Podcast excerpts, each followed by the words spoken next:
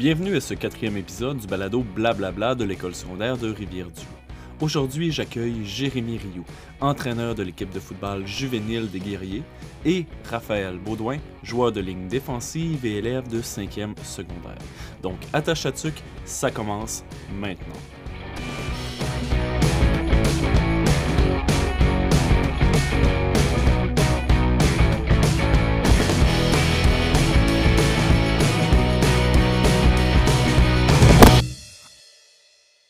Je suis aujourd'hui avec euh, Jérémy Rioux, entraîneur des guerriers du programme de football de l'école secondaire de Rivière-du-Loup, et avec Raphaël Baudouin, joueur juvénile finissant cette année à l'école, qui vont nous parler de leur saison exceptionnelle, mais également de leur série éliminatoire. Donc, commençons avec euh, toi, Jérémy. En fait, j'aimerais que tu me parles du programme des guerriers, donc du programme de football de l'école, puis après ça, un peu de ton rôle d'entraîneur, parce que je sais que vous êtes plusieurs entraîneurs et que vous avez des mandats spécifiques tous et chacun. Salut Mathieu, d'abord merci de m'inviter à ton balado. Donc pour te faire un petit résumé de l'histoire des guerriers, c'est une équipe qui a été créée en 2000, donc ça fait déjà 23 ans si on compte l'année 2000, euh, qui a toujours joué dans, évolué dans la euh, séquence de Chaudière-Appalaches. Euh, sous Audrey Bouchard, ancien entraîneur-chef. Euh, moi, après mes études, je suis arrivé en 2013. Donc, euh, j'ai repris prendre le football avec Denis Bossé et François Coulomb principalement. Denis Bossé étant le responsable du programme de football. Et François Coulomb, entraîneur juvénile avec moi, s'occupe, coordonne les unités spéciales principalement. Et plusieurs rôles aussi en dehors du terrain de football.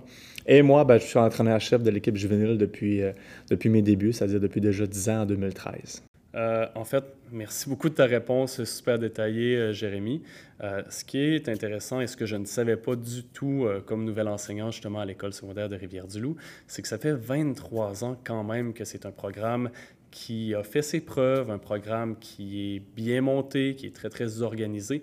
Donc, vous êtes l'une des plus vieilles organisations, disons, de football étudiant euh, dans l'Est du Québec, ce qui est quand même tout à, votre avantage. Euh, Jérémy, je vais, juste te relancer un petit peu parce que tu m'as parlé justement de, l'équipe en tant que telle, de, de l'historique, en fait, de cette équipe, de la région dans laquelle vous jouez. Parle-moi de ta saison. J'aimerais savoir comment ça s'est passé. Il y a eu des hauts, il y a eu des bas. Euh, également, votre parcours éliminatoire, parce que la saison vient de se terminer il y a environ deux semaines.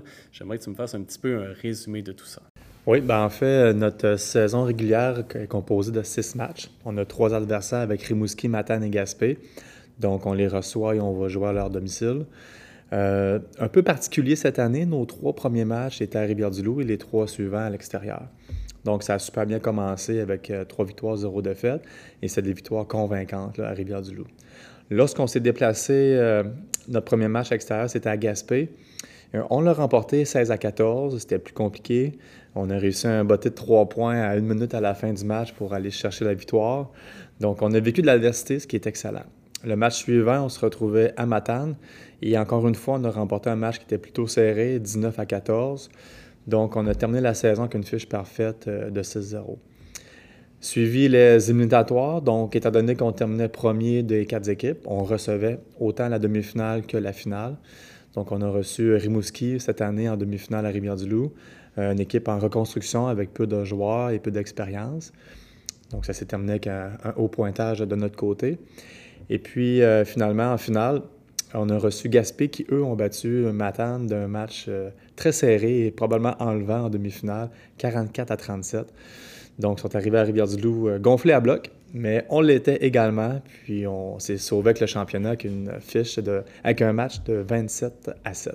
En fait, félicitations, euh, Jérémy, pour cette saison-là. Félicitations aux joueurs aussi, parce qu'une grande partie du, du mérite leur revient. 8-0, euh, c'est euh, exceptionnel. C'est une saison littéralement parfaite. Tu dit, les, les, joueurs ont vécu de l'adversité, ce qui est une excellente chose justement pour s'améliorer, pour vivre cette émotion-là, pour se développer en tant qu'athlète. Et euh, tu me disais justement hors du balado que le match était quand même serré en finale. À part un score de 27 à 7, à la mi-temps, je crois que c'était une possession différente. C'était 14 à 7. J'aimerais t'entendre cette fois-ci, Raphaël. À la mi-temps, à 14 à 7, on s'entend que vous êtes à une possession euh, d'avance, donc euh, l'équipe peut facilement peut-être revenir au pointage, il n'y a rien de joué. Je veux savoir d'abord comment tu t'es senti à travers cette euh, finale-là et aussi peut-être me parler de ta position. Quel est ton rôle aussi à travers euh, cette finale? Premièrement, euh, merci de m'avoir invité. ensuite, pour, ta question sur ma position, moi, je suis D-line, donc je suis du côté défensif de l'équipe. mon but, c'est vraiment d'empêcher la partie offensive de l'autre équipe de, nous, de nous faire un toucher, donc de faire des points. et moi, mon travail dans ça, c'est de mettre de la pression sur le QB pour qu'il fasse, qu'il fasse mal son travail, en fait. Donc, toi, ton rôle, en fait, c'est d'aller faire de la pression sur le corps arrière pour qu'il tente peut-être de jouer rapidement, pour peut-être l'amener à faire une erreur, à lancer une interception. Donc, vraiment de stresser la partie adverse pour justement être capable de reprendre le contrôle et les amener à faire une erreur. En fait, je crois avoir bien compris un peu ton rôle. Et euh, à la finale, justement, on avait parlé du pointage très, très serré à la mi-temps. Comment tu as ressenti cette finale-là? Est-ce que vous étiez stressé dans la chambre, disons, à, l'entracte? Est-ce que les, vos coachs vous ont rassurés? Est-ce qu'ils vous ont dit de continuer votre excellent travail? J'aimerais même que tu me parles de ton feeling à travers de tout ça. Euh, ben, moi, c'est sûr qu'à l'entracte, 14 euh, à 7, c'est quand même serré. Donc, moi, euh, j'étais concentré dans ma game. je voulais vraiment rester concentré. Je voulais gagner cette partie-là. les, coachs, les coachs nous encourageaient. Le, feeling de l'équipe était quand même assez positif. Tout le monde se sentait dans sa game, tout le monde était concentré, ils, savaient qu'est-ce qu'ils avaient à faire. Euh, les coachs étaient là pour nous encourager, bien sûr. Euh, ils, nous, disaient qu'est-ce qu'on avait fait de mal, on s'ajustait. Euh, c'était vraiment, vraiment un sentiment stressant, mais positif, un stress positif que j'ai vraiment adoré vivre. Et c'est ça que ça fait des parties de foot ça cause vraiment des sentiments vraiment invivables autrement. Donc, même encore aujourd'hui, je te sens un peu fébrile, je te sens sur l'émotion, en fait. En même temps, tu es finissant à l'école, c'est votre, euh, votre dernier match euh, de football au secondaire. Ça se termine sur une victoire, une victoire en finale assez décisive avec un pointage final de 27 à 7. On s'entend que ça devait être quand même de super belles émotions, terminer disons, son cheminement secondaire avec un championnat. J'aimerais euh, maintenant aller peut-être vers Jérémy, puis de me parler un peu de lui, comment il a vécu cette finale-là euh, à travers justement euh, cet entraque, ce score serré. quel était le feeling général des entraîneurs? Ben, écoute, merci pour la question. D'abord, je dois te mentionner que le match a commencé en catastrophe. C'est-à-dire que on a fait deux revirements sur trois possessions, donc ça pourrait difficilement être pire. les Griffons de Gaspard ont eu le ballon trois fois à leur ligne de 30. Donc, il était en position de marquer les trois fois, on les a arrêtés. On dit que c'est les défensifs qui gagnent les championnats, puis l'offensif qui vend les billets de saison. C'était le cas pour cette finale-là, encore, je dois l'avouer. Euh, par contre, on a resté euh, très positif et toujours actif sur les lignes de côté. On s'est bien ajusté offensivement et on s'est bien ajusté défensivement. Je pense que clairement, on s'est mieux ajusté que l'équipe adverse, ce qui a fait une différence. Et à la mi-temps, euh, on est rentré dans la chambre, puis mon mot d'ordre de dire à tout le monde, c'était deux choses. Un, faut pas oublier que le match, ça demeure 0-0. Il ne faut pas penser qu'on a une avance parce que c'était pas une vraie avance, comme tu l'as dit tantôt, c'était seulement une possession. Puis deux, ben, c'est de garder complètement la pédale au fond. C'est pas le temps de ralentir, c'est nos derniers moments.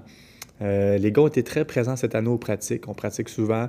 Ils ont été très intenses lors des matchs, donc ça aurait été vraiment difficile euh, de croire qu'on pouvait lâcher prise, euh, s'asseoir sur notre petite avance en deuxième demi. Il n'était pas question de ça. Donc, euh, j'avais dit aux joueurs avant le match qu'une finale, c'est plus que des X et des O sur le tableau, c'est plus que de la stratégie, c'est vraiment l'équipe qui a le plus qui a gagné. Fait que pour les deux derniers quarts qui restaient, il n'était pas question de lever le pied.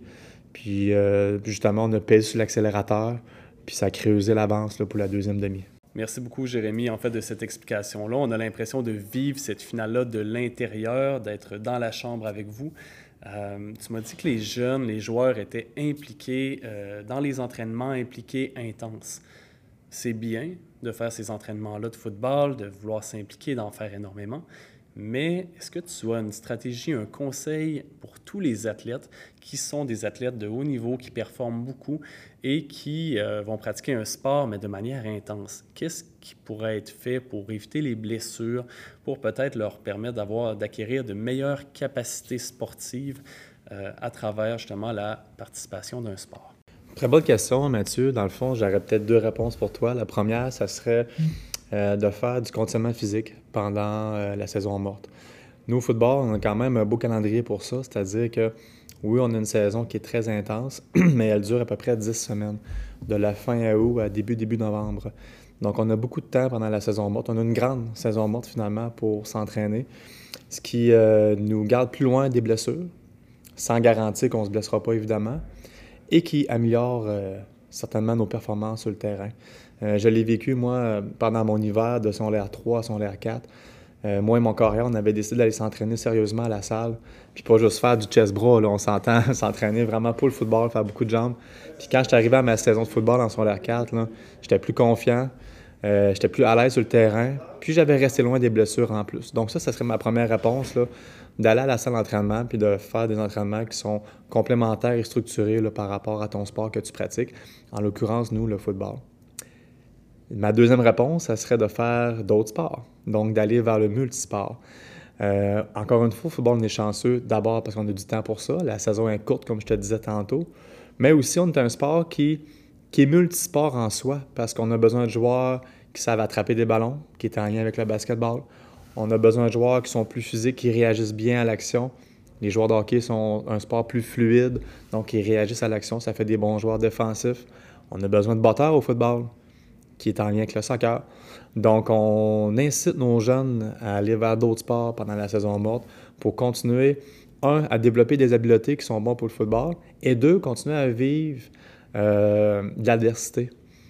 Le jeune qui va poursuivre en basket, ben, il va aller faire ses tournois en basketball, puis il va progresser aussi mentalement dans son adversité. Il va vivre des réussites, des échecs.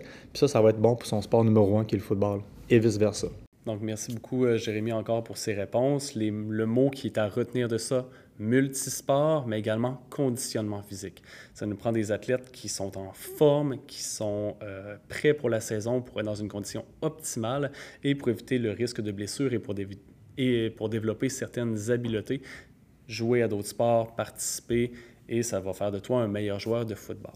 Je vais terminer avec toi, Raphaël, aujourd'hui. Euh, en fait, tu es finissant. Je veux savoir, est-ce que ta carrière de joueur de football se termine ici avec cette victoire en finale euh, contre justement euh, Gaspé? C'est sûr que terminer avec une victoire en finale aussi, aussi triomphante que celle-ci, ce serait le fun. Mais moi, j'ai pas envie de m'arrêter là. Euh, j'ai envie de continuer collégial. Euh, dans le football collégial, il y a plusieurs divisions. Euh, moi, j'aimerais ça aller en division 1, qui serait la meilleure division. donc, un collège dans les alentours de Québec. Ce serait vraiment un de mes rêves. pour, pour atteindre ce rêve-là, ben, ce qu'il faut faire quand on est finissant comme moi, c'est publier des, des vidéos de nous qui nous mettent en, en valeur. Et les coachs vont pouvoir choisir s'ils veulent de nous ou pas. Euh, ça fait bizarre dit comme ça, là, mais les coachs sont vraiment en recherche euh, d'un type spécial de joueur. Et c'est pour ça euh, qu'il faut bien mettre en valeur toutes ces vidéos-là. On va pouvoir ensuite vraiment aller faire partie de leur équipe si on veut si on accepte leur offre. Et euh, c'est ça, ça, le système du recrutement collégial. Donc, si je comprends bien, toi, en fait, euh, tu vas être fébrile dans les prochains jours, prochaines semaines, où tu vas espérer peut-être avoir justement un, appel, l'appel tant attendu pour faire partie d'une équipe collégiale dans la région de Québec. Je vais te souhaiter vraiment la meilleure des chances. Euh, tu as été responsable de ta saison. vous avez super bien performé en tant qu'équipe. Donc, je vais espérer le meilleur pour toi, que, que, que ce téléphone tant attendu arrive.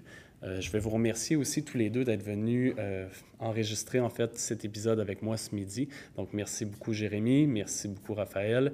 Et euh, je souhaite à tout le monde justement d'écouter cet épisode, de partager et j'ai hâte de voir ta vidéo de tes meilleurs moments de la saison 2022 de football à l'école secondaire de rivière